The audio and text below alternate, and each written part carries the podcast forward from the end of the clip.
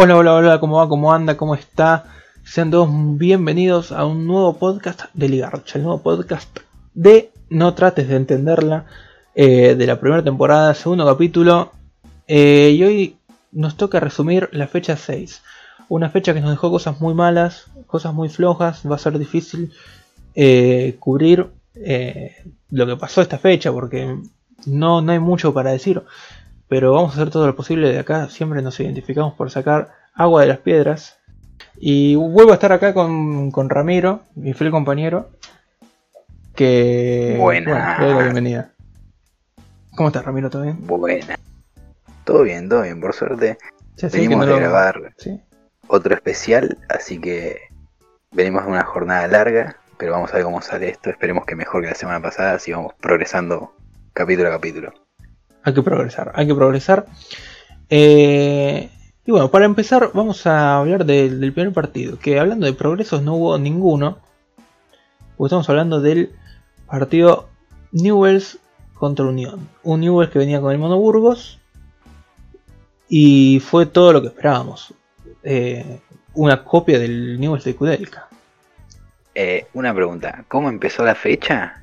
De la peor manera posible. Debut del Monkey Burgos, que la verdad que esperábamos un montón la semana pasada, hablamos medio podcast únicamente de él, y la verdad que no pasó nada. Newell sigue sin patear el arco, sigue sin hacer un gol a nadie. Vimos exactamente lo mismo que veníamos viendo, un poquito más sólido atrás, eso es verdad, pero porque jugó con eh, tres centrales, jugó el lema de dos, jugó Cabral de seis y jugó Paso de cuatro, de, de tres jugó Negri si no me equivoco, eh, entonces quizás no sufrió tanto por ahí, pero poquito y nada. Para destacar lo único, que el equipo de Lojas con Zabal sigue invicto. Sí, sigue invicto. Y, y también hay que decir, bueno, hay que dejarle un poquito de tiempo, ¿no? Porque creo que habrá llegado entre semana. no sé si llegó ya el fin de semana pasada y se puso a entrenar los primeros días. Eh, pero alguien el lunes lo confirmaron el lunes lo confirmaron y creo que llegó al país el miércoles o así, así que ah. claro, fue muy poco tiempo también. Claro, más o menos era normal que jueguen como era normal que jueguen como con Kudelka. Les dijo más o menos jueguen a lo que estaban jugando y, se lo tomaron muy a pecho, la verdad. Eh, y la, inercia, la inercia de Kudelka, viste, que sigue y quizás por dos o tres fechas sigamos viendo a Newell sin hacerle un gol a nadie, ni patear al arco nunca. Pero bueno, se lo quiere a la lepra. Sí. Y el que va a estar feliz va a ser Gustavo López, que, dijo que, que va, básicamente dijo que quería que le vaya mal para poder putearlo en, en Radio de la Red. Eh, por todo esto, porque no lo saludó. No, porque no lo saludó, no, porque no lo conocía. No le dio una, no le dio una nota, no le dio una, nota, porque dijo que no lo conocía. Si alguien es eh, suscriptor o seguidor de Leo Medegusa verdad que Flauta López tiene cruzadas personales contra mucha gente del mundo del fútbol. BKCS, Holland, Sánchez Mini, eh, el Colo Gil, el Chino Víctor, entre otros. Y ahora su nuevo rival de toda la vida es el Mono Burgos. Que no solo esto que lo amenazó en vivo, sino que transmitió también su partido y lo, no paró de bardearlo. Tipo, hay media hora de, de archivo de Flauta López bardeando el planteo de Mono Burgos y cómo jugaba Newells en su primer partido. Es increíble, es increíble. Y justamente eso que decíamos, que había empezado tres días antes del partido, quizás. Eh, y, no lo perdonó, no, y no lo, va, iba a perdonar. Eh, periodismo de verdad, y ahí es el que, el que da a Gustavo López, la verdad. Eh, lo, mejor, lo mejor que nos dejó en Monoburgos esta fecha fue cuando el cartel le cayó arriba de la cabeza mientras decía que Newell's era Europa o algo así. Dijo que que no había nada que envidiar a la Europa, que, esto era Europa, y se le cae el cartel con todas las publicidades en la cabeza. Qué hermoso. hermoso, hermoso, hermoso. Me, da un poquito de vergüenza decirlo, pero tan el producto que, que asusta. Eh, tan hermoso como el famoso equipo de Colioni que jugó después de este partido, ¿no, Tiago? Sí, sí, sí, sí, sí. Que, que la verdad empezó muy bien el equipo de Colioni, la verdad. Me, ilusioné porque yo había apostado a que ganaba Central Córdoba. Eh, empezó con muy confiado, con oportunidades. Conectó una volea a Brochero después de un rebote de Andújar. y, duró poco porque el Oso Sánchez se encargó de, de romperme el corazón y hacer una cagada estrepitosa que le regaló un gol a Godoy. Eh, básicamente la baja con el pecho el Oso Sánchez dentro del área y se le queda Godoy que termina solo frente al arco para patear. Eh, y fue lo único que logró Estudiantes en ese partido, porque no logró nada más, no, no jugó nada más. El primer tiempo estuvo un poco con ida y vuelta, pero sin mucha llegada. Eh, fue un poco entretenido. Y ya el segundo tiempo se durmió totalmente y la verdad que fue nefasto. Eh, entonces, no sé, se extrae un poco al estudiante de hace dos fechas. se, pinchó rápido estudiante. Se pinchó rápido, bastante Rápido. Parecía un equipo que jugaba otra cosa, que cambió totalmente la personalidad y, y yo, yo ayer, no, eh, yo el viernes vi al, estudiante del Chavito, ¿eh? de fan del Chavito, no, del Chavo del Sábado. Al menos este estudiante mete, le mete goles a alguien, de vez en cuando por lo menos. Es verdad. Aunque bueno, acá hice el gol gracias a, al arquero. Que hablando de, arquero, el que tuvo muy buen nivel fue el de Huracán Patronato. Bueno, arrancamos con las malas noticias. Vos decís, ¿qué tengo que hacer un sábado? Te tenés que levantar antes de las 2 de la tarde eso ya es un montón. Ya es un montón. encima tenés que ver, tenés que ver un patronato huracán en Paraná con la cancha totalmente inundada. Que bueno, eh, empieza como el día te dice que deberías pegarte un corchazo, pero vos seguís adelante porque querés sacar adelante esta cuenta. Pero sí, como decía Tiago, eh, la gran figura en la despedida de Amonte fue el pibe Mesa, que debutó gracias a la lesión de Cambeses, así que fue una bendición de disfrazada y la rompió toda. La verdad que fue la figura porque Patronato lo peloteó literalmente. Patronato peloteó Huracán para mitad del primer tiempo y todo el segundo, sacando el gol de Huracán, que fue un contraataque que es un bochazo de, de Gese y el gol del pibe oro. Así que bueno, rindiendo la cantera de Globo para despedir a Damonte con su primera victoria en este campeonato, pero sufrió muchísimo. Tuvo dos palos, Patronato, muy poca eficacia, muy poca suerte y la gran figura fue justamente el arquero Mesa que eh, ataja, ataja muy lejos del arco. Me di cuenta de eso, sale muchísimo, es muy rápido de piernas y va a achicar muy lejos del arco y achica muy bien, la verdad que se lo ve muy confiado. Además de que le suma el condimento de sus saques con el pie eh, largos y al, y al jugador para ya iniciar automáticamente contraataques. Pero la otra buena noticia, además de eso, será que Beto Briasco se vio un poco recuperando su nivel, que ya le vuelven a salir las cosas, gambetea otra vez, se saca rivales de encima, juega en una cancha complicada, se ve que está mejor físicamente, pero muy, muy poquito de Huracán, solo 20, 25 minutos del primer tiempo y después el gol, el resto fue todo de patronato de, de Delfino, que es una lágrima también. Un partido muy raro, la verdad. Podría haber sido peor, si te soy sincero. Sí, de hecho dijiste buena noticia para Huracán y yo pensé que ibas a hablar de que es el fue el último partido de Damonte. Eh, y parece que Damonte, se, estrelló, se estrelló contra la realidad eh, sin, doble, sin doble sentido. Sí, sí, sí, se estrelló con, contra lo que era eh, la realidad de Huracán, que, que, es muy difícil sacar algo de, este huracán y pero bueno contra Patronato estaba obligado a, ganar. Y, se fue con una victoria porque tiene que agradecer a, todo lo que tiene allá arriba. Pero porque si no eh, era para que lo pierda por lo que vi y, y para que se vaya con una derrota que, que le iba a doler muchísimo. Y hablando de técnicos que no logran sacarle agua a las piedras, tenemos a De Felipe, que dirigió un partido complicado contra Gimnasia, porque es complicado hoy en día enfrentarse a Gimnasia. Eh, pero parecía que, iba a ser mucho mejor lo de eh, lo de Atlético. Hasta que bueno, el Laucha Luchetti se metió una pelota del solito adentro. Hoy, hoy este, esta fecha fue de, bloopers, de bloopers de arquero. Y, esta, este partido se metió una pelota solo Luchetti cuando mejor estaba Atlético. Y em- ahí empezó a decaer totalmente. Cada vez que tenía la pelota no podía dar un buen último pase eh, y, y se cayó totalmente. eh. Últimamente venía jugando bien, pero, pero este partido está bien perdido. Tuvo alguna, algún milagro anal, gimnasia en, en su área. Sin embargo, eh, no tuvo ningún problema gimnasia para, para ganarlo. Tuvo un muy buen nivel de Johan Cruyff Carbonero. eh, y muy bien Barros también. Eh, arriba que está mejorando un montón. Ya lo destaqué la semana pasada. eh, que jugó un muy buen partido. a pesar del gol. Y esta vez sucedió lo mismo. Jugó un muy buen partido de espaldas. Metió una asistencia. Y la verdad que está, está bien. Gimnasia está volviendo un poquito a la idea.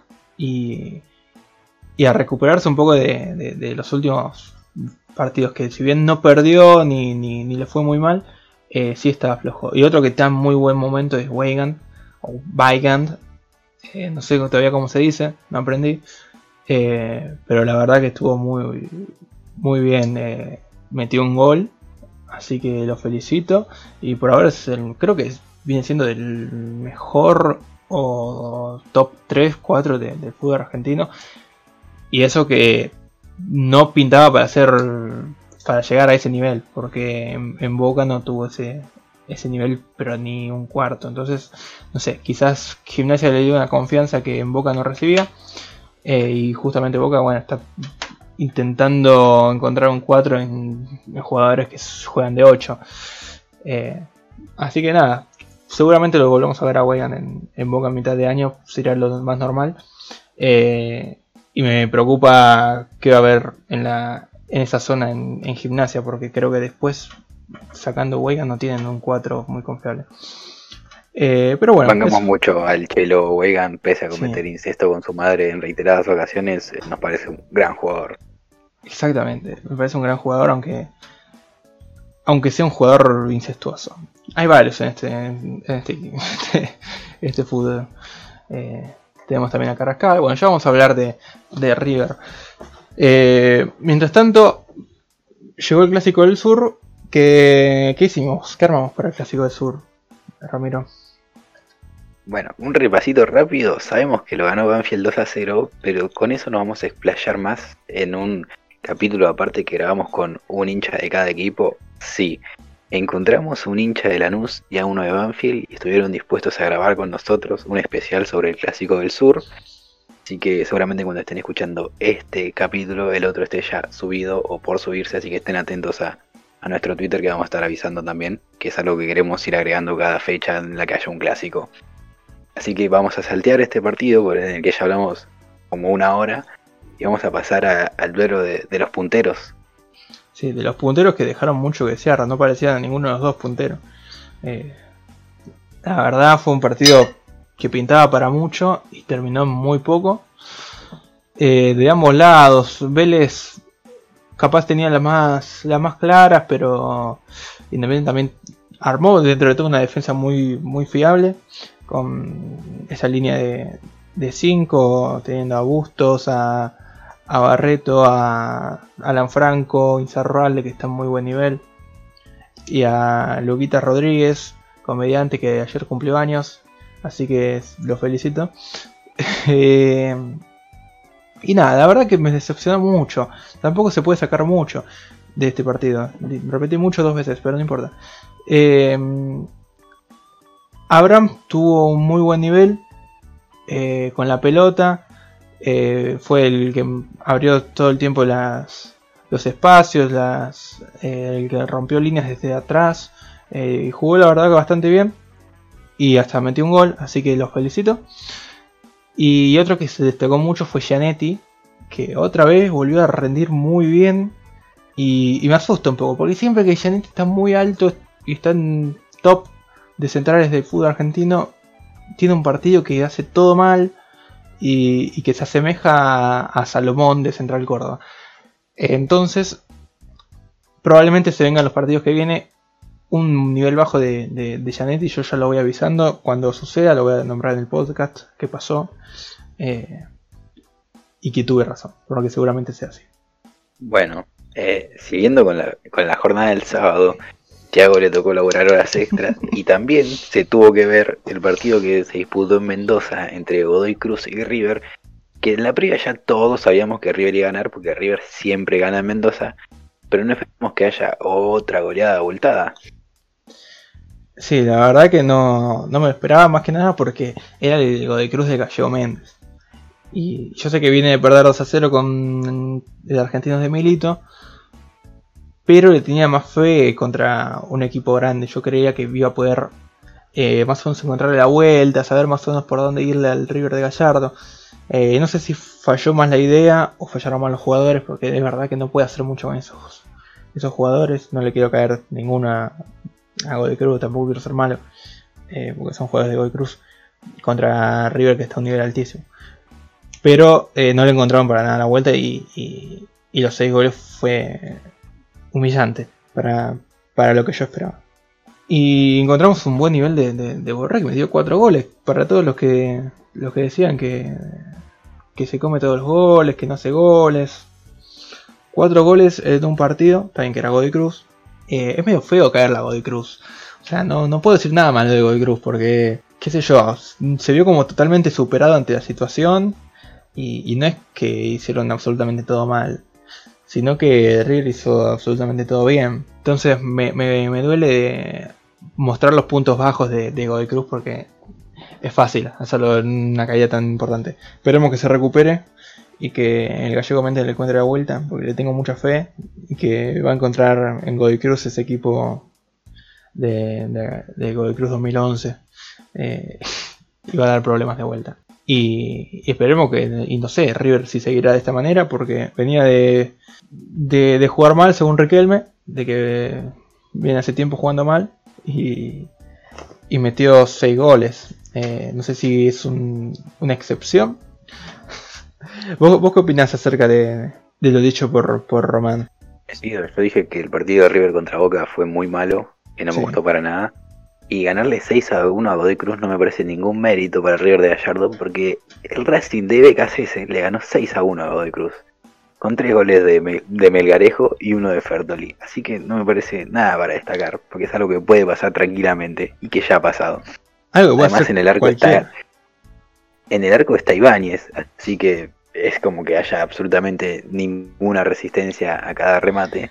También que no tuvo nada que ver en ninguno de los goles, pero bueno, es, como una invitación constante para los defensores. Una invitación constante a, a, que suceda esto, a que sucedan seis goles que estén Nelson Ibáñez. A que intentes hacerlo y lo vas a lograr, porque cuando no es acierto tuyo va a ser fallo de él, seguramente. eh, desde acá le mandamos un saludo a Nelson Ibáñez. Seguramente está escuchando. Pobre Nelson. Muy digno suplente en Racing. Un gran atajador de penales. Pero ya las canas le están diciendo que está para jubilarse y ir a hacer vinos pateros por ahí. Es increíble. Porque no más. Es increíble. Sí, no, no, nada más. Y hablando de. Me dijiste del Racing de BKC, que logró ganarle 6 a 1 a Godoy Cruz. Eh, me tocó ver el día domingo al defensa de BKC que le tocó perder, no contra un, equipo bueno, ¿viste? un equipo que venga bien, qué sé yo, no viene ninguno bien, pero un River, un Independiente, un Vélez, no, perdió 3 a 1 con Sarmiento, que viene de comerse 6 pepas con Independiente. Y no solamente eso, sino de que viene de contagiarse absolutamente todo el equipo. Jugaron con casi toda la reserva y, estas veces cosas suceden, porque es fútbol y, son 11 hombres contra 11 hombres. Y, se, quizás se abrió un poquito de más el partido con el error grafal de, de Unzaín. Eh, un tiro peligroso, no, pero potente de Torres. Que, que, no sé si le da el sol a Unzaín, si no le dieron las manos, o si es simplemente estúpido que no, no, no logra agarrar la pelota con las manos, se le escapa, se le va para dentro del arco, la va a buscar como dos veces y no la logra agarrar y la tira cada vez más adentro. Eh, y creo que ese, ese, ese gol rompió todo. Y, y Sarmiento agarró mucha confianza, los pibes agarraron mucha confianza. Y se lo pasó por, por, por arriba defensa. Podría haber hecho más goles incluso. Podría haber terminado en otra goleada. Como, como lo fue River con el Cruz. Eh, eh, tuvo varias abajo del arco que, que, perdió. Y, y justamente Borassi nos escribió al Twitter. Así que de, acá le mando un saludo. Que en una de esas capaz nos está escuchando. Y nos dijo que la próxima va a ser más egoísta y lo va a hacer él. Por suerte se lo tomó bien. yo lo llamé antigol pero, pero me, se lo tomó bien y, y, me dijo que la próxima lo va a hacer mejor. Eh, así que bueno, ya lo vamos a bancar ahora sí, porque tuvo buena onda y, y nos escribió eh, y se lo tomó bien, así que lo vamos a bancar. Y la verdad que de defensa todo muy bajo. Eh, Isnaldo jugó muy mal y me duele mucho que Isnaldo juegue mal porque yo lo banco mucho. Enzo Fernández también jugó mal. Eh, Loaiza fue bastante desastroso lo que hizo, se lo comieron crudo. Y, la defensa todo el tiempo quedó pagando. Entonces eh, fue bastante triste lo que, lo que logró BKCS. Y BKCS siento que a pesar de, de haber logrado una victoria muy abultada del partido pasado, y parecía que iba a volver a ser el, defensa que era, eh, hay que tener en cuenta que jugaba contra el nivel de Kudelka.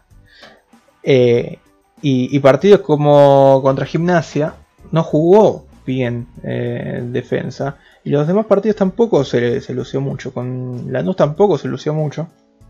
Y, no digo que esto sea realmente lo que es defensa y justicia, lo que se jugó este partido, porque es más que esto. Pero, pero no todavía no encuentro la vuelta a BKC. Eh, y eso fue lo que, lo que me dejó el partido. Y bueno, quiero que se reconozca lo que laburó Thiago este fin de semana, porque después de este partido de tres Sarmiento y defensa, mientras yo miraba al Barcelona de Messi eh, regodearse frente a la Real Sociedad, él me pidió explícitamente ver a su contracara argentina, que es el Colón de Domínguez, al cual le tenía mucha fe porque venía embaladísimo. Y me parece que se llevó un pequeño pijazo eh, de ese partido entre Colón y Rosario Central. ¿Qué te pareció, Teaito? sí, la verdad que mm, me llevó un buen pijazo. Eh, siento que igual me, vino bien ver las dos primeras horas de, partidos y, o sea, los dos primeros partidos, las primeras horas de partido y, después más o menos liberarme, pero eh, no tenía por qué ser así, no tenía por qué terminar la jornada con un Colón 0, Rosario Central 0, que no pudo rescatar mucho nada. Eh, Fatura Brown tuvo medio flojo, pero igual Colón no, no mocó una. Leguizamón cerró como 5 mano a mano. Y, y, poco más, porque ninguno llegó demasiado. Ferreira tuvo un. Que en Copa Argentina había roto este partido, le quedó muy, muy grande. Eh, y yo de verdad que tenía más confianza en Colón, porque es el Colón de Domínguez, que hombre de Domínguez, y viene muy bien. Eh, de hecho, venía de ganar los 5 partidos que jugó. Y Rosario Central del Kili lo veo muy mal, muy flojo. A pesar de que haya ganado el último partido. Eh, no, tiene, no tiene una idea. Pero encontró al menos más o menos cómo defender. Cosa que antes no pasaba en Central. Porque tenía Botinelli, tenía a Novarecio, tenía a Lazo. Y ahora Novarecio. tenía el periodista. tenía a Novaretti. A Novaretti. Bueno, eh, que tenía a Botinelli, tenía a Novaretti. tenía a Botinelli, tenía a Novaretti, tenía a Lazo. Y ahora tiene a Lazo, que también es de los puntos bajos de la defensa. Y, y ahora tiene a Ferreira, que está en muy buen nivel. El último partido lo hizo muy bien y este partido también lo hizo muy bien. además es pelado, entonces no sé, como que no me. No, un pelado que juegue bien me cae especialmente bien. Entonces lo vamos a bancar. Y eh, dentro de todo encontró una defensa sacando que está Damián Martínez que, que la verdad es muy malo lo que, lo que hace. Pero está volviendo a Torrent, entonces eso es bueno, porque Torrent es un muy buen jugador y en su momento supo ser de los mejores cuatro del fútbol argentino. Y eso es lo único que puedo rescatar de, de este partido nefasto. Me puedo congratular de que después de eso vi un show, el show de la Gagoneta en el nuevo gasómetro, eh, arrollador primer tiempo del equipo de Gago frente al de Dabobo, en el que tuvo la pelota todo el tiempo, no sufrió, eh, no se entiende por qué en el primer tiempo San Lorenzo con línea de 5 de local frente al Dosivi no atacó en ningún momento, no le creó peligro en ningún momento, jugando los dos Romero. Eh, la verdad que me pareció patético el partido de San Lorenzo, sobre todo el primer tiempo, en el que estuvo salvando, no, no hubo tantas ocasiones quizás, pero sí se vio una superioridad muy marcada, sobre todo eh, por el sector del campo de juego en el que se jugaba, que era generalmente campo, tres cuartos de campo de San Lorenzo. Y al final del primer tiempo se fue en ventaja 1 a 0 al Civi con un golazo de Gral, que también hay quizás un poco de complicidad de, de Monetti, porque da el paso antes. Sabemos que, sí, bueno, la gente de San Lorenzo ya lo debe tener eh, más que visto, pero. cuando, el, en un huevo. cuando el arquero da un paso antes en el tiro libre, casi siempre queda jugadísimo y el tiro libre de Gral fue al segundo palo, al palo largo, y se la terminó clavando, la verdad que fue un muy lindo gol. Y se fue merecidamente en ventaja al Dosivi al descanso.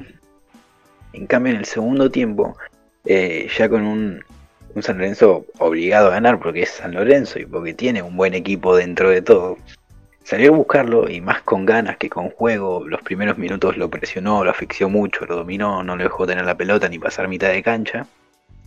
Eh, generó alguna que otra ocasión, pero ninguna clara. A Posernik, si no me equivoco, habrá tapado dos o tres pelotas y después Romero que tiró una afuera.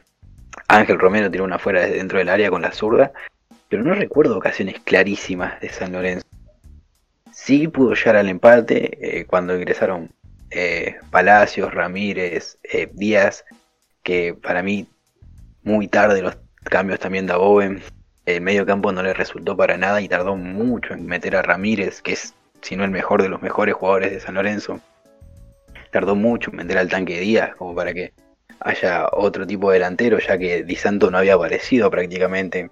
Sacó a Oscar Romero, como le gusta hacer siempre, que le gusta tenerlo sentadito en el banco. Y al final, llegando a los últimos minutos, logró empatarlo con un gol de Di Santo que viene en racha cuando nos enteramos del apodo de difunto, el muchacho empieza a meter goles todos los partidos, porque creo que ya son tres fechas seguidas, más los dos partidos de Copa Libertadores. Ya no podemos decirle difunto, porque está haciendo goles. descubrimos ese hermoso apodo y el muchacho ya está metiendo goles, tipo, nos arruinó completamente. Esperemos que le vaya muy mal. Queremos que le vaya mal, no porque nos caiga mal, sino porque queremos decirle difunto. Claro, tienen que Pero cuando parecía que San Lorenzo iba a pasar por encima al Dosivi en esos últimos 5 minutos de adicionado y que lo iba, se iba a llevar los 3 puntos por pura jerarquía y coraje y qué sé yo qué mierda, a Bragueri se le da por desconectar su cerebro y perder una pelota en mitad de cancha contra Contreras. Dos antes había tenido una jugada clarita en la que la tiró muy larga y llegó Monetti. Se combina con Braida, que jugó un partidazo, el, el delantero por izquierda que tiene Aldo Civi, y termina Contreras picándola con la zurda por encima de Monetti para dejar completamente en ridículo a San Lorenzo, Dabove, Monetti, Braguieri y todo lo demás. Y bueno, terminar de sepultar ese sábado por la tarde de los hinchas de San Lorenzo que no se ven querer acordar nunca más de este partido. ¿Alguna opinión de la Gagoneta? De la Gagoneta yo la verdad que no tuve la suerte de ver tantos partidos de la Gagoneta porque se dio que vos viste más pero se ve que, cerró un poquito de hortos, porque está bien, ese San Lorenzo de Dabove. Pero jugó solo 5 partidos, ganó uno, empató uno contra Racing, qué sé yo. Y, lo guardaron mucho por, perder el partido pasado contra Central Córdoba. Eh, y porque, bueno, lo perdió por errores de, los jugadores. Si no, no hubiera sido eh, un partido para perder. No te digo que para ganar, pero podría haber sido un empate tranquilo y, está encontrando más o menos el, equipo y, la forma de, jugar. Como dije en el podcast pasado, lo que necesitaba era eh, concretar las jugadas eh, que, hacen. Eh, tantos pases, tanta, tanta mantención de la posesión. la tenés que llevar a algo. Y, eso es lo que necesitaba. Y no sé si fue este caso el partido, porque bueno, un gol llegó de, tiro libre, pero eh, sí parece que se dio controlado San Lorenzo por, por algo Así que yo le tengo mucha confianza. Yo sé que muchos lo mataron por, por el partido pasado, pero yo me mantengo en que le va a ir bien y está haciendo las cosas bien. Déjame agregar que termina el partido y le preguntan a Junke, a Jonathan Junke, qué le había parecido el partido y qué le parece el estilo de juego. Y Junke, que viene rotando, que jugó el sábado de titular, pero no, venía siendo habitual el titular, mm. y jugó un muy buen partido, le dice a, la reportera, si no me equivoco, que le encanta el estilo de juego, que le encanta jugar así, que lo divierte muchísimo y que le parece que tiene mucho el espíritu amateur de querer jugar bien y demás. Entonces que los jugadores estén eh, encantados con el estilo de juego y que estén comprometidos con la idea me parece importantísimo. Además, eh, destacar que hay a los mete un gol de pelota parada y uno de contraataque, que es eh, todo lo contrario a lo que apuesta los Civi, que es más generar el juego a partir de la posición. Así que me parece dos puntos interesantes también para, para reivindicar eh, el proyecto de Gago. Exactamente. Y, del lado de San Lorenzo, como diría mi buen amigo Diego Díaz, eh, yo a, a, los Romeros les tengo un buen esquema. Doble de tenis. Que vayan a jugar doble de tenis. Que dejen de jugar al fútbol. no, yo, yo los banco. Pero tenía que hablar algo de, de, eso, de eso, de, ese momento de Diego Díaz. Eh, bueno, pasamos del equipo del partido del tercer grande a ver a, a, Boca, que, también lo viste vos. Y bueno, perdió Boca. ¿Qué pasa cuando pierde Boca? ¿Qué pasó que pierde Boca? Y pierde Boca, eh, el mundo es un carnaval, digo. ¿Esto es Boca? Eh, perdió Boca. ¿Esto es Boca? ¿Puede ser que esto sea Boca? ¿Puede ser que esto es Boca? Boca perdió con Talleres, eh, también el cuarto grande, sabido por todos. El cuarto grande, obviamente. No hay absolutamente ninguna duda. No hace falta eh, decir. Vimos un Boca que fue eh, todo lo contrario al partido con River. La presión de, Talleres surtió efecto muy fácilmente y la defensa se cayó a pedazos. Se lo vio súper inseguro Izquierdos, que encima fue estado temprano. Bueno, Fabra ni hablar, encima se tuvo que ver la cara con Baloyes, que es uno de los jugadores más desequilibrantes de nuestro fútbol. Eh, espero que lo hayan descubierto este fin de semana porque nosotros lo venimos diciendo hace rato que es un jugadorazo, aparte físicamente también es una bestia. Y los hizo sufrir todo el partido. Además, Capaldo, que venía jugando, había jugado bien contra River de 4, también jugó muy mal. Y en el segundo tiempo que pasó al medio a jugar de 5 también jugó muy mal. O sea, no, no le encontraba vuelta por ningún lado Boca, que terminó jugando con Tevez, Mauro Zárate, Soldano y Villa en ataque, más Buffarini y Fabra pasando a tirarles centros y en ningún momento pateó al arco. Fue patético el planteo de Russo, la verdad, muy superado por un técnico que venimos desprestigiando siempre como el cacique Medina y cada vez que juega con Boca lo pasa por arriba y hace quedar como que es el gran técnico del interior. La verdad es que no, pero bueno, entiendo que los de Boca piensen que es tremendo de T porque les gana siempre. Bueno, eso es más o menos lo que pasó también con, el caso Tenagla, que se lo agrandó muchísimo por, el partido que tuvo con Boca. Eh, ¿Sabes qué es, qué es lo peor? Que Tenaglia volvió a su posición natural, que es marcador central, ¿no? Y también jugó un muy buen partido. Entonces, eh, seguramente la gente de Boca debe pensar que también es el mejor 4 y encima es el mejor central. es la mejor opción que tienen. Puede jugar de stopper, de, central, de 4 y es el mejor del fútbol argentino. Pero bueno, volviendo a Boca, eh, arrancó muy bien Talleres. Eh, no fue un partido tampoco con tantas ocasiones, porque Talleres tampoco es que lo peloteó, pero se notaba que Boca estaba muy incómodo con el planteo del equipo cordobés. Y el primer gol llega en la mano de Carlito Sauski, el perro, como decimos, como es su apodo, que decimos que es el apodo mejor puesto de fútbol argentino, porque nada describe a un jugador tanto como ese apodo. Que aprovechó un rebote después de un, remate de Retig, se vio cara a cara con, con Andrada, pateó, le pasó entre las piernas a Andrada, se desvió, pegó en el palo, le queda el rebote a Auski, define de zurda, le pasa entre las piernas a Licha López y gol. Y de ahí en adelante, Boca fue un, un sinfín de sin ideas, porque Villa eh, se vio bastante limitado por Schott, creo que se pronuncia el nombre del, de quien jugó de 4 en, talleres. Cinta Scotch jugó de 4 en talleres, entonces limitó bastante bien. Y TV jugó un buen partido dentro de todo. No sé si estoy un poco también eh, manipulado por el relato del pollo Viñolo que lo endiosa como si fuera Platini en, la Juventus del 85, pero jugó un buen partido. Pero si Tevez es el único punta y tiene que jugar tanto de espaldas, intentar asistir tanto a los demás, y, o se la pasa en offside, es muy difícil que Boca haga un gol. Pero bueno, el gol llegó de la mano del menos pensado, que fue Camilo, que ya ni siquiera es Camilo porque sacó el bigote, que es Michel Santos, jugador de talleres, que primero tuvo una jugada para liquidar el partido en la que bailó a la defensa de Boca y la tiró directamente afuera, pese a que tenía en el medio a Oski solito para liquidarlo, y después se mete un gol en contra. Pero, por suerte para él, la defensa de Boca fue tan imbécil de dejar a Baloyes solo en el punto penal para que Soñora, Joel si no me equivoco, Joel Soñora, a quien yo estaba criticando porque no entiendo cómo ambos Yankees juegan en equipos de primera división porque me parecen súper limitados, le meta un centro al pie y Baloyes tranquilamente acomoda la pierna, mire el arco y la pone a donde quiere y bueno, mata el partido y se lleva a Talleres los, los tres puntitos a casa. Me gustaría no dejar pasar el momento en el que Marcelo Benedetto eh, le dice a Baloyes eh, cómo fue la jugada en la que él metió el gol en contra. y la cara, no, no, no, yo no, yo no metí el gol en contra. Ah, ok, ok, ok. Eh, ¿Y cómo fue recuperarte de ese gol en contra para después hacer el gol de la victoria? Chabón, estoy diciendo. Y le respondió lo más bien, Baloyes. así que la verdad que un capo. Y, y Baloyes que la verdad está jugando muy bien todo el torneo. De hecho es uno de los mejores y de los mejores del fútbol argentino. Sí, como ya dijimos, es de los jugadores más desequilibrantes del fútbol argentino. Tiene muchísima calidad, muchísima beta. Es una bestia física. Pero es verdad que cuando fue el gol en contra, la cámara lo enfoca a Baloyes. Y no solo eso, sino que pone que ganaba Talleres 2 a 0. Así que los bloopers estuvieron por todos lados, no solo de la mano de Marcelito Benedetto, ¿no? Tal cual. Y, bueno, entonces pasamos al, día lunes, que, nos tocó dos partidos.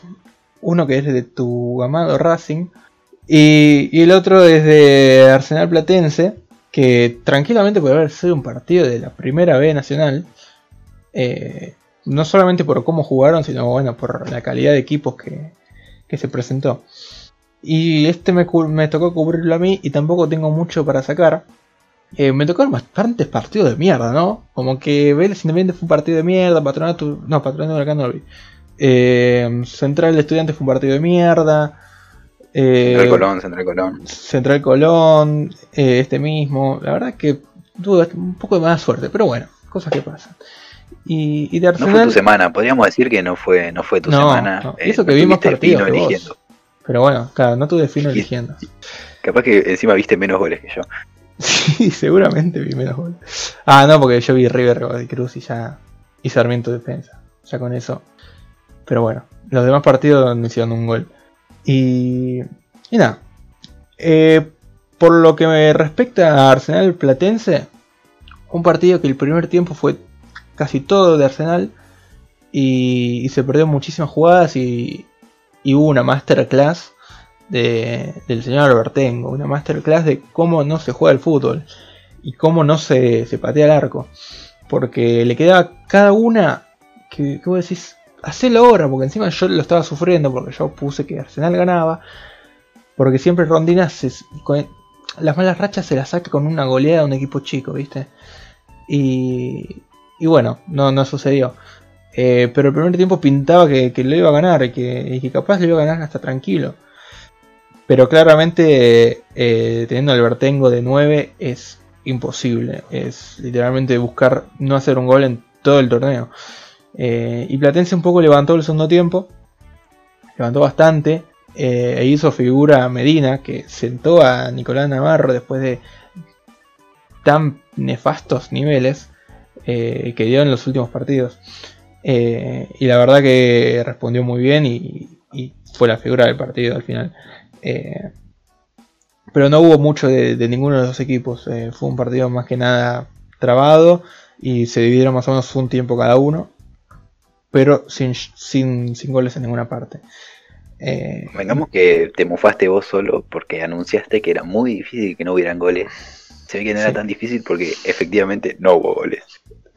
Es que el primer tiempo tenía todo para, para que llegue un gol en cualquier momento.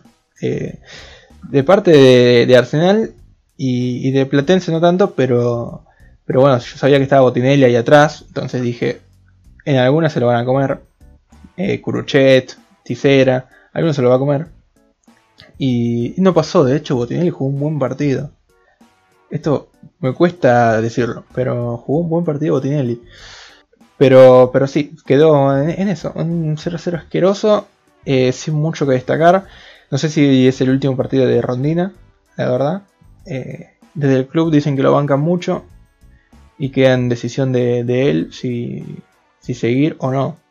Se, dice que capaz si no sigue va a Huracán. La verdad que yo creo que puede hacer algo en Huracán. Eh, mejores jugadores que Arsenal tiene seguro. Eh, así que no sé, veremos qué, qué sucede.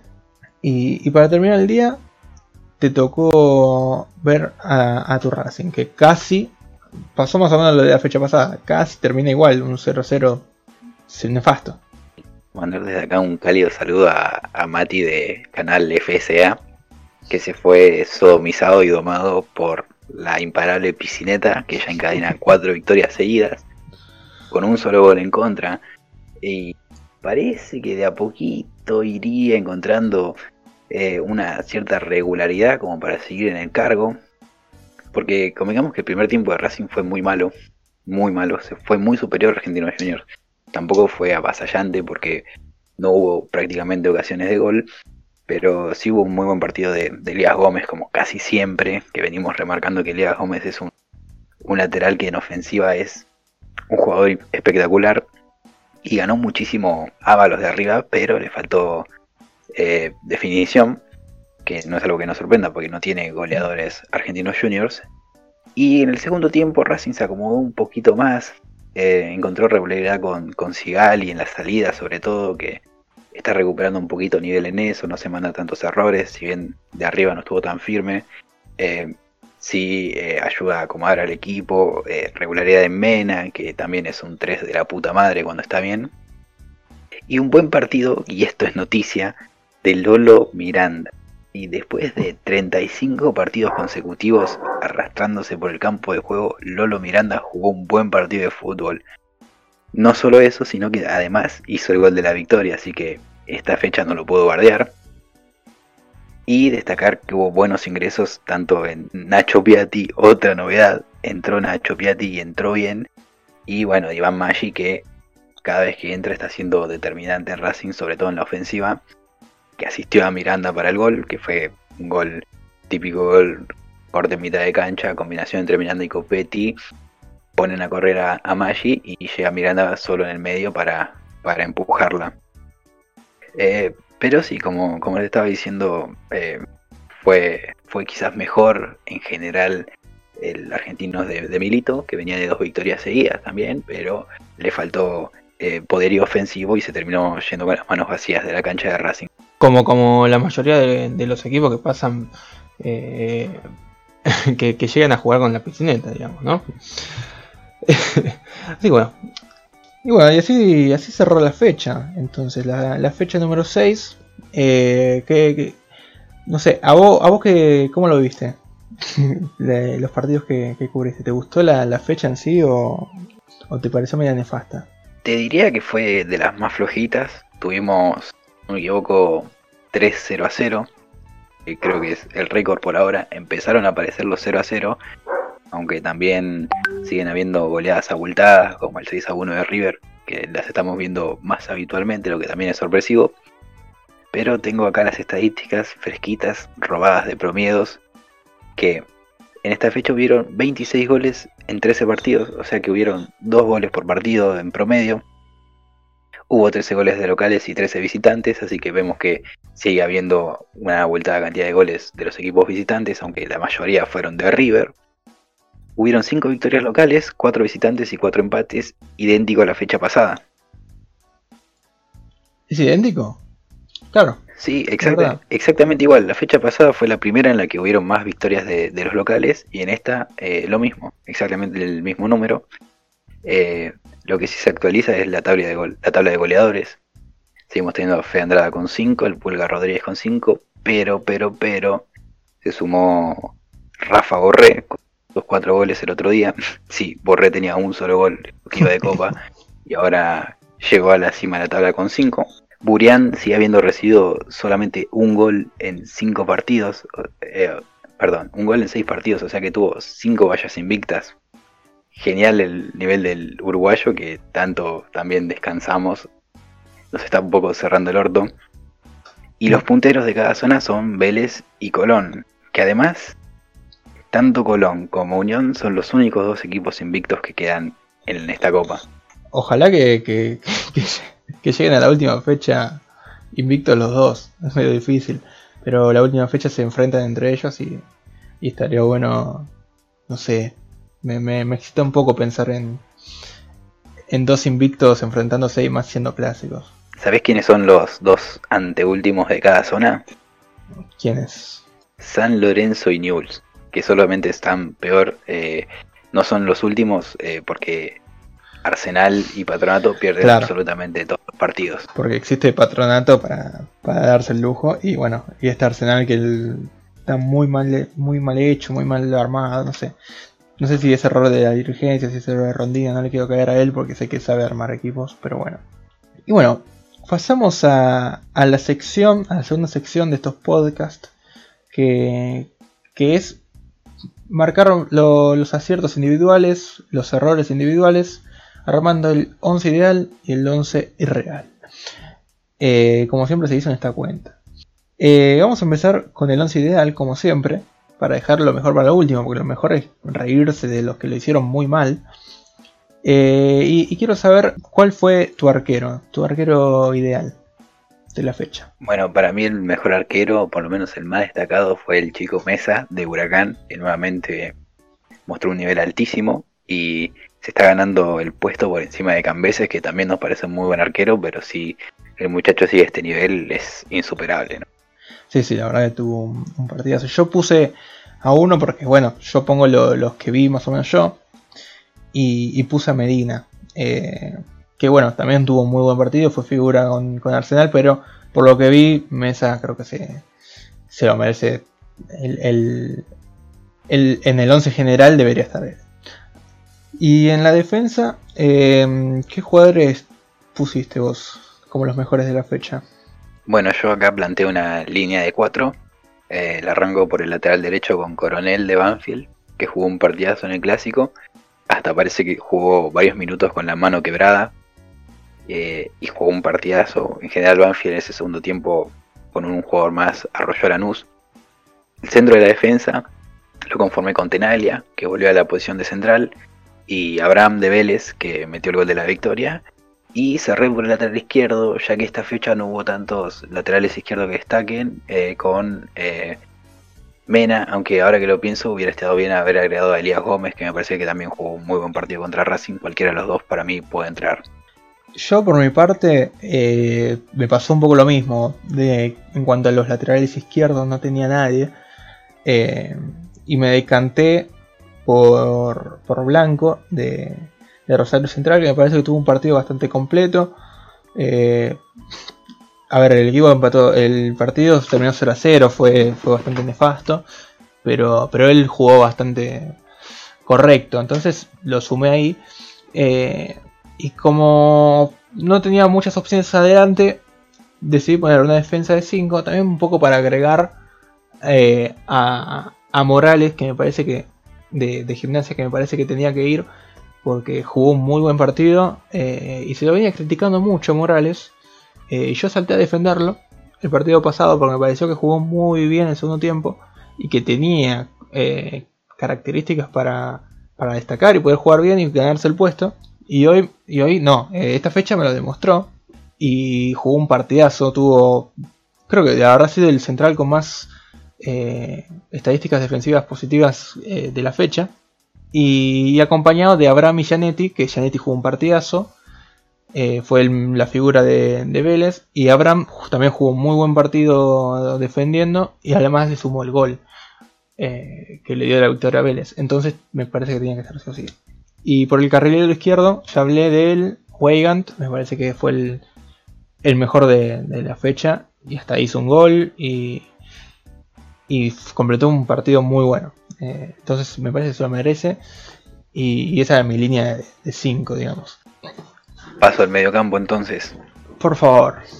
Este te, te, lo canto rapidito porque fui por la fácil y como me encantó el segundo tiempo de Banfield, ya lo dije, mi medio campo son los tres mediocampistas de Banfield, Cabrera en el eje y Pallero y Galopo eh, más adelantados.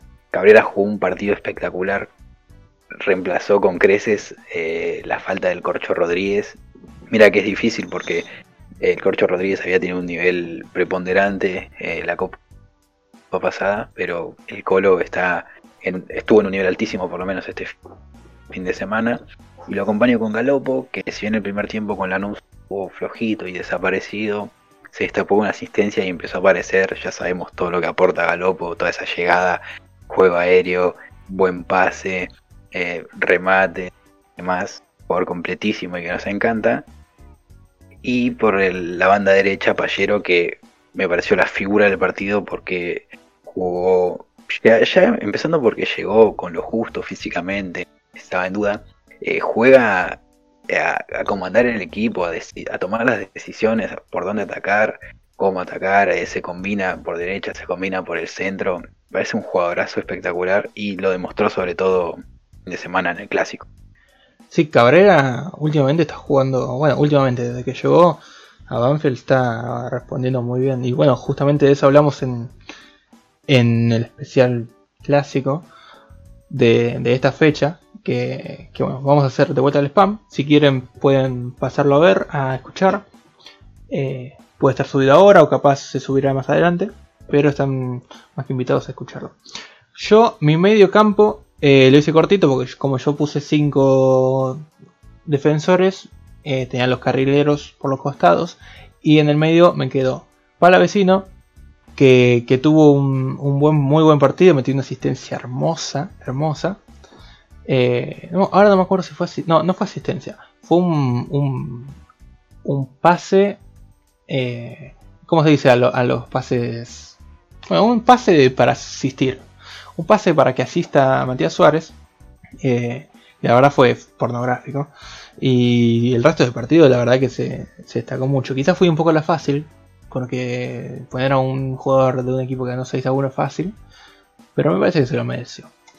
Y por el otro lado puse a Quiroga de Sarmiento, que también hizo un, gol, y me parece que tiene todos los papeles para, estar en este 11, porque jugó muy buen partido y, la verdad que no lo pudieron parar en defensa. Eh, al ataque de Sarmiento en sí no lo pudieron parar, pero entre ellos está Quiroga, que me parece que hizo un buen gol, eh, un buen partido y cerró con un buen gol. Después, tenemos la delantera, que me gustaría escuchar tu, delantera. A ver qué, qué, pusiste. Bueno, acá me, me guié un poco por vos, ya que los delanteros que, me tocó ver quizás no destacaron tanto. Arranco por la derecha con Han, el acosador carbonero, que veo que lo puntuaste bastante alto, que además mm. pudo destapar con un golcito, así que tiene un, lugar en mi once. Por, por, izquierda lo pongo a Braida, Malcolm Braida de, de Aldo Civi, que, volvió loco a, a Perú y que dejó bastante en ridículo también a Gatoni. Me parece que coronó un gran partido además con, la asistencia sobre el final para, para la victoria con el gol de Contreras. Así que se ganó un lugarcito en mi 11. Y en la delantera, bueno, supongo que vamos a ir ambos por la fácil. Lo puse a, Rafa Borré, que no todos los días un delantero en el fútbol argentino clava cuatro goles. Exactamente, exactamente.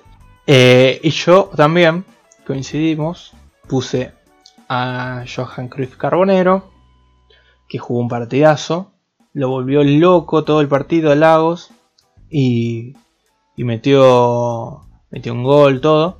Así que más que merecido la inclusión en este, en este 11. También metí a Borré, obviamente, porque por los cuatro goles, más que merecido. Y metí a Johnny Torres de, de Sarmiento, que la verdad que jugó un partidazo no solamente por los goles, eh, sino que jugó un muy buen partido y se merecía eh, los minutos eh, Johnny Torres, porque en su momento no, estaba jugando, no, se entendía muy bien por qué, porque en, la B era el, mejor, o al menos el que, el que respondía bien positivamente, y faltaba eso en Sarmiento. Entonces me parece que, que se lo merece y, y, que hizo un muy buen partido para estar en el 11. Su DT de la fecha, señor CM2 mi DT de la fecha es eh, el que era el peor DT de, de, mi fecha pasada. El señor Siakwa, que me parece que, que se lo comió crudo a, defensa. Eh, y con jugadores que, que, no venían jugando juntos, o sea que sí, que vienen entrenando, pero, pero no es el equipo que tenía eh, planteado porque por el tema este de que tenían medio plantel con coronavirus. ¿El tuyo quién fue? Bueno, yo también me hubiera gustado destacar, destacar a Siagua por, después del golpe de la semana anterior, de con el 6 a, 0 ir y ganar 3 a 1 defensa. Además, con todas las bajas me parecía para destacar, pero yo me quedo con mi amado Fernando Gago, que le dio una lección de fútbol, sobre todo en los primeros 45 minutos, a, a. Me parece bien, me parece bien. Disfruto, disfruto y celebro que, que esté Gago nominado a, esta, a este 11. Eh, y bueno, nos queda el, peor 11, que, esto es lo, que más se disfruta. Eh, vamos por posición oposición. Vamos, eh, si querés arranco yo. Te pongo a tu gran amigo Unzain, que se comió un gol insólito, completamente insólito y amateur, lo que hizo frente a Sarmiento. Ya viene, ya viene de varias así. es insólito, pero bueno, yo también obviamente lo puse porque pese a que no fue el único arquero que sufrió un blooper, eh, fue el, creo que el blooper más descarado, más fácil de responder ante la jugada. Y además se, comió tres goles. O sea, no se los comió él, pero hicieron tres goles. Entonces, me parece más que ganado que esté en este 11 real. Es un arquero que está fallando seguido, pese a que nos parece un muy buen arquero. y que puede equivocarse con los, con los pies, porque juega mucho de esa forma, estos errores están de premini, me parece patético. Pero bueno, pasamos a la línea de defensores. Arranco yo por derecha con alguien que si no se hubiera lesionado justamente en el partido de hoy eh, sería un fijo, que es el Galo Geloto, que tuvo que correr una vez en 20 minutos y se, lesionó, le tiró atrás. Eh, no nos alegramos por las lesiones, pero la movilidad es algo que le cuesta bastante al galgo y ya sé que no puede jugar dos partidos consecutivos porque pasan estas cosas. Eh, el centro de mi defensa. Sí, totalmente. El centro de mi defensa eh, te la conformo con dos zurdos. El primero Alexis Pérez de Lanús, que la pasó mal, ni él ni Daler destacaron, pero bueno, me parece que tienen ambos responsabilidad en el segundo gol de Banfield, pero bueno, se, se ganó su huequito en mi once. Y por izquierda, en su posición natural, el otro zurdo, Braguieri, que perdió el partido él solito contra Aldo Civi porque pierde esa pelota en mitad de cancha y se van Contreras y Braida para el gol. Además siendo el capitán él de San Lorenzo y que se lo vio. No sé si encima no hace también la falta para el gol de. El primer gol de Aldo Civi, así. Muy, muy mal el partido de Braguieri. Se lo vio muy torpe, muy tosco, muy bruto. Malo. Y por la lateral izquierda, que podría estar tranquilamente Fabra, me decanté por Brunito Pitón, que parecía un chico con algunas discapacidades motrices intentando parar una pelota de fútbol, ¿no?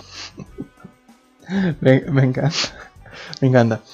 Eh, mi defensa es diferente, porque bueno, yo vi otros partidos, pero en cuanto a, neuronas creo que es, la misma cantidad. Eh, y tenemos del lateral derecho a Bettini, que me parece que, que jugó un muy mal partido. Y, y también no, no, no destacó nada. La verdad que no tenía muchos muy malos. Tenía Damián Martínez también, pero creo que lo de Bettini fue peor porque estuvo muy buen tiempo sin tirar un centro bien. Eh, hasta que, bueno, de hecho justamente dije que, no iba a encontrar en la vida a alguien que tire, que haya visto a Bettini tirando un buen centro. Pero, pero bueno, al final lo logró y ese fue lo único que hizo en, en todo el partido, haber tirado un centro bueno. Entonces imagínense por qué está. Eh, después en la defensa puse a Bergini, que también se vio ampliamente superado ante, ante el, gimnasia de, de, Martini, y, a Salvareschi, que mm, jugó un flojo partido y además cometió un penal, entonces me parece que tendría que estar acá el jugador de, Sarmiento.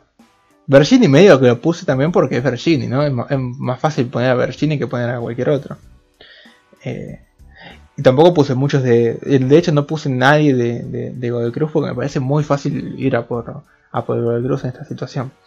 Entonces, no puse ninguno. Y del costado izquierdo lo puse a Sánchez Miño, que también medio cumple el rol de, de Bergini, tiene que estar sí o sí en un 11 real. Eh, pero bueno, también jugó un muy mal partido. Eh, como, como bueno, nos viene teniendo acostumbrado. Así que más que ganado el, el, puesto acá. Me gusta que la cantidad de neuronas es la misma en ambas defensas, que es cero. Cero. Bueno, paso a, a relatar de mi mediocampo. Arranco con Jalil Elías de, de, San Lorenzo, que también se lo vio superado todo el partido frente al Dosivi. No paró nadie y si no fuera Fachero creo que estaría jugando en el Federal A.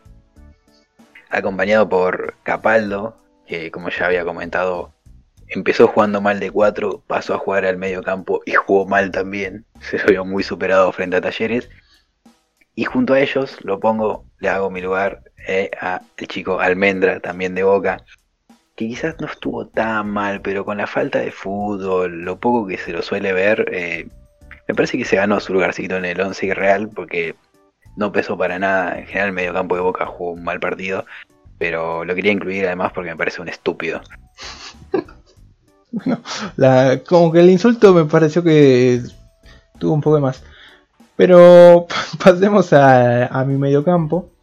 Estoy bastante orgulloso del mediocampo. Eh, aunque sumé uno tuyo porque no tenía muchas opciones, que es Almendra, que lo sumé porque vi que lo pusiste muy bajo, entonces dije vamos a confiar en el criterio de, de Ramirim.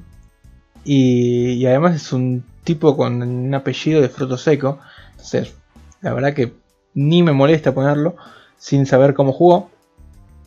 Después tengo un doble 5 de Loaiza y Poblete. Ya esos nombres y me hacen acordar al San Lorenzo ese nefasto, eh, más nefasto que el de ahora. Eh, y me parece que está, ya con eso te das cuenta que por qué entraron, por lo que jugaron básicamente como juegan en ese equipo. Aunque lo Loaiza, bueno, tiene, tiene de vez en cuando partidos buenos y, demuestra a veces que, que no es mal jugador. Pero bueno, este partido fue totalmente superado por Sarmiento. Entonces me, me, choca un poco que, que, haya sido superado por Sarmiento y el flojo nivel que dio. Entonces me parece más que ganado. Y Poblete jugó un partido bastante malo, bastante malo. De hecho se fue, se fue sustituido y bien sustituido porque la verdad que está teniendo un partido bastante malo. El campo le sumas a, a Mauro Pitón y te vas derechito a la primera C. ¿eh? olvídate, olvídate, con un, un Mauro Pitón, un Neri Leyes, estás para, para pelear con sacachispas en la, la B metropolitana con suerte. Hablando de, de jugadores de categorías inferiores, paso a, mi delantera. Me parece que te va a gustar. Por derecha lo pongo a Juan Figarro, uno de los jugadores más patéticos que hay en el fútbol argentino, el 7 menos bravo de todos los 7. ¿Qué opinas de él?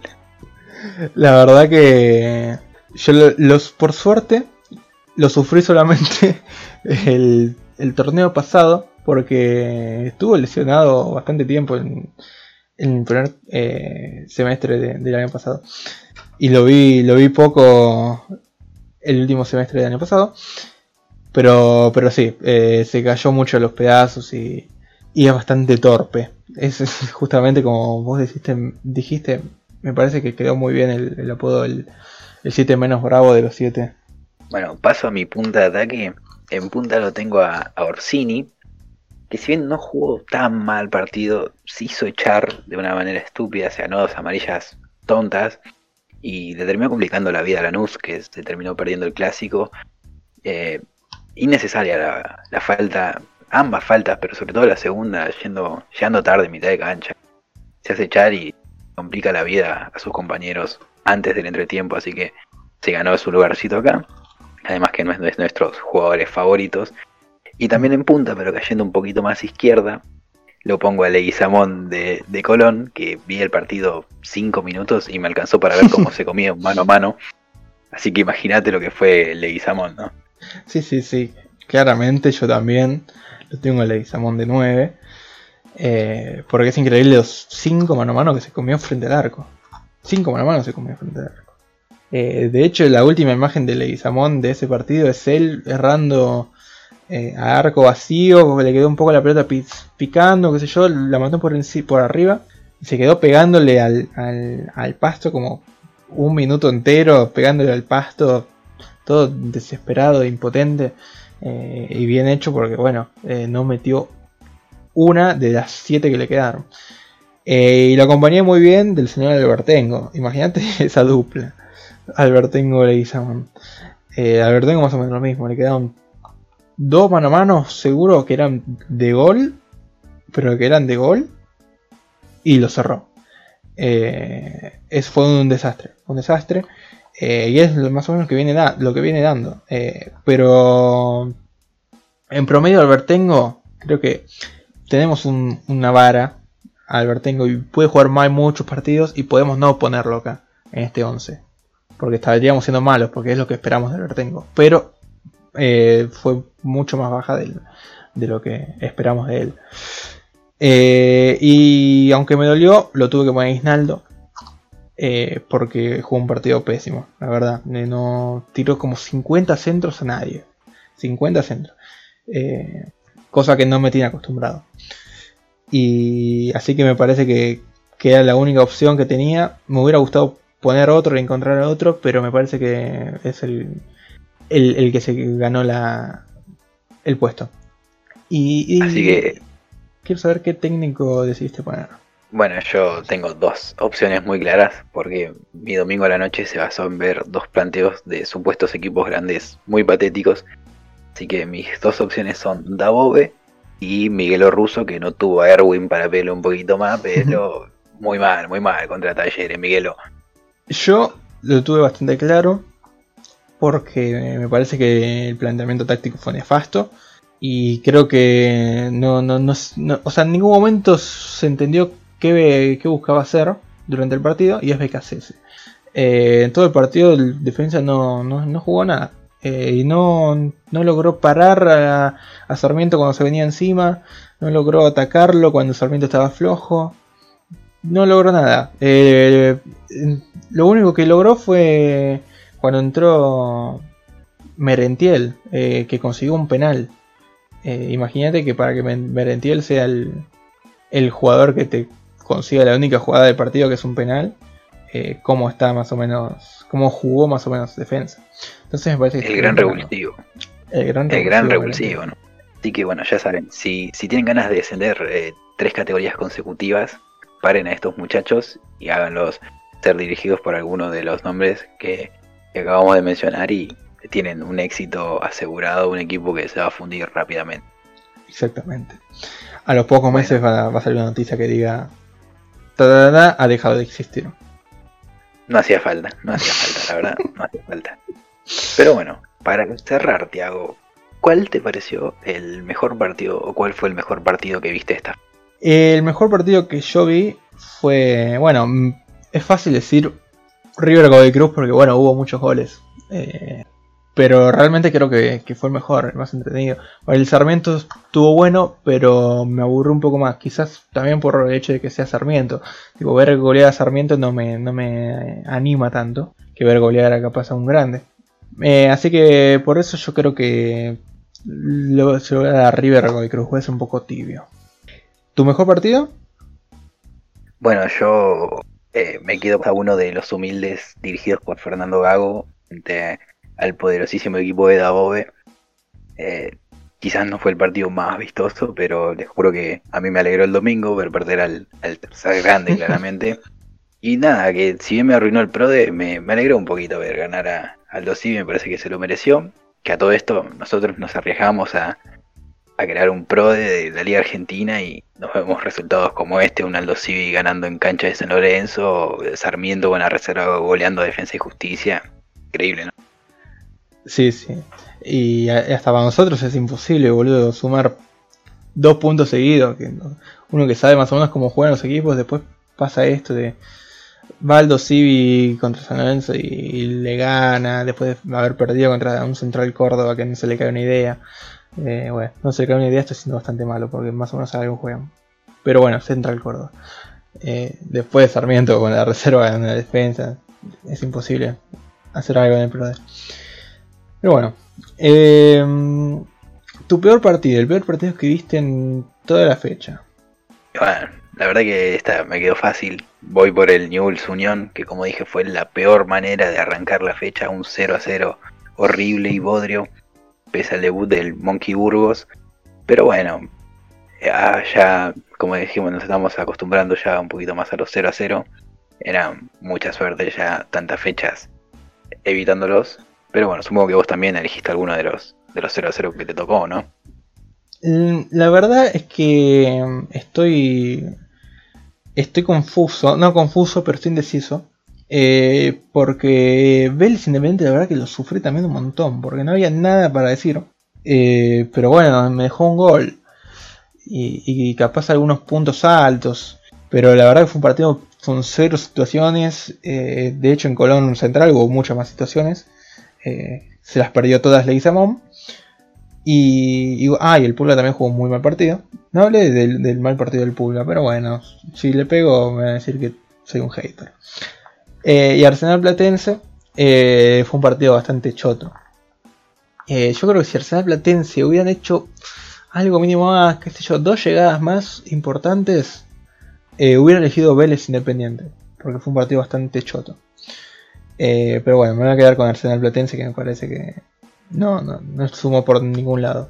Fue totalmente irrelevante intrascendente y ojalá no hubiera visto. Bueno, vamos con nuestros candidatos al gol de la fecha. A ver, dale. Yo tengo, tengo varios, esta fecha estuve indeciso. Eh, tengo, por ejemplo, el gol de Baloyes, que hay un buen remate de él y una buena colocación, pero quizás no tiene tanta fuerza por el horror de la defensa de Boca de dejarlo completamente solo en el medio del área. Por otro lado tengo el gol de Gral, en lo que, donde también digo que el arquero tiene algo que ver, verse y termina quedando pagando después. Y tengo ahí también los dos goles de Pons, que son muy lindos ambos, eh, en el Clásico del Sur. El primero con una hermosa asistencia de Galopo y él amagando frente al arquero, dejándolo desparramado y definiendo arco vacío. Y el segundo una linda jugada colectiva, tiki-taka, centro, cabeza y gol. Mis cuatro candidatos al gol de la fecha. Pueden comentarnos cuál fue para ustedes el mejor gol. Bueno, y en lo que a mí respecta de los partidos que vi, puedo rescatar alguno de River.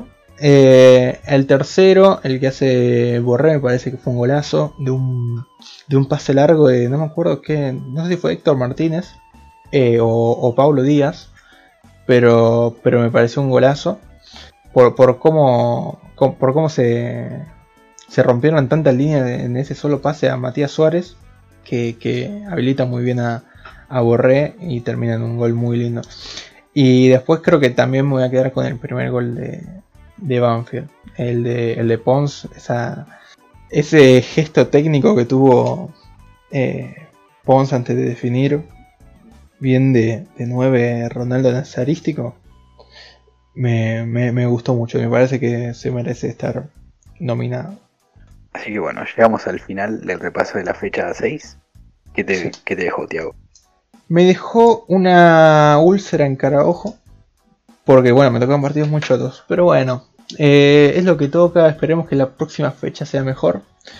Eh, sea un poco similar a la anterior. Que la anterior estuvo bastante buena. No la disfrutamos quizás como deberíamos. Pero bueno, eh, esperemos que la próxima fecha sea Uno no sabe lo que tiene hasta que lo pierde. Esa es la verdad. Esa es la verdad. Y nos llegó una, fecha con 3-0 a 0 cuando veníamos de 5 fechas con 3-0 a 0. O sea, en una sola tuvimos la misma cantidad, imagínate. Eh, pero bueno, esto es lo que nos dejó. Eh, y hasta acá llega el, podcast de, la sexta fecha, el segundo episodio de, de No trates de entenderla, que le pusimos este nombre. Eh, que la verdad que me, gustó, me gustó. Me gusta incluir las frases del Chiqui en, en, el podcast. Eh, y nada, espero que les haya gustado, que lo hayan disfrutado. Eh, como saben, está la segunda parte, eh, el complemento, que es el, el especial clásico, cubriendo con dos compañeros hinchas el, de, cada, de cada equipo, el Banfield Lanús eh, y, qué, qué, en qué terminará el Banfield Lanús, porque hasta ahora no terminó, porque se está definiendo a ver si hubo una mala inclusión, si no está, eh, si está bien incluido realmente. Eh, así que bueno, tuvimos mucho contenido y lo vamos a subir en breves para que lo escuchen. ¿Algo para decir, Ramiro, para despedirte? Esta fecha me dio cáncer de ano. Saludos. bueno, eh, entonces ya saben, pueden compartir el podcast con, sus amigos, con conocidos, en, sus cuentas de Twitter, si vienen de Twitter. Eh, pueden dejarnos likes si están en YouTube, pueden dejarnos una suscripción y pueden seguirnos si están eh, escuchándolo mediante Spotify. así que nada, muchas gracias. nos vemos en el próximo podcast y hasta la semana que viene.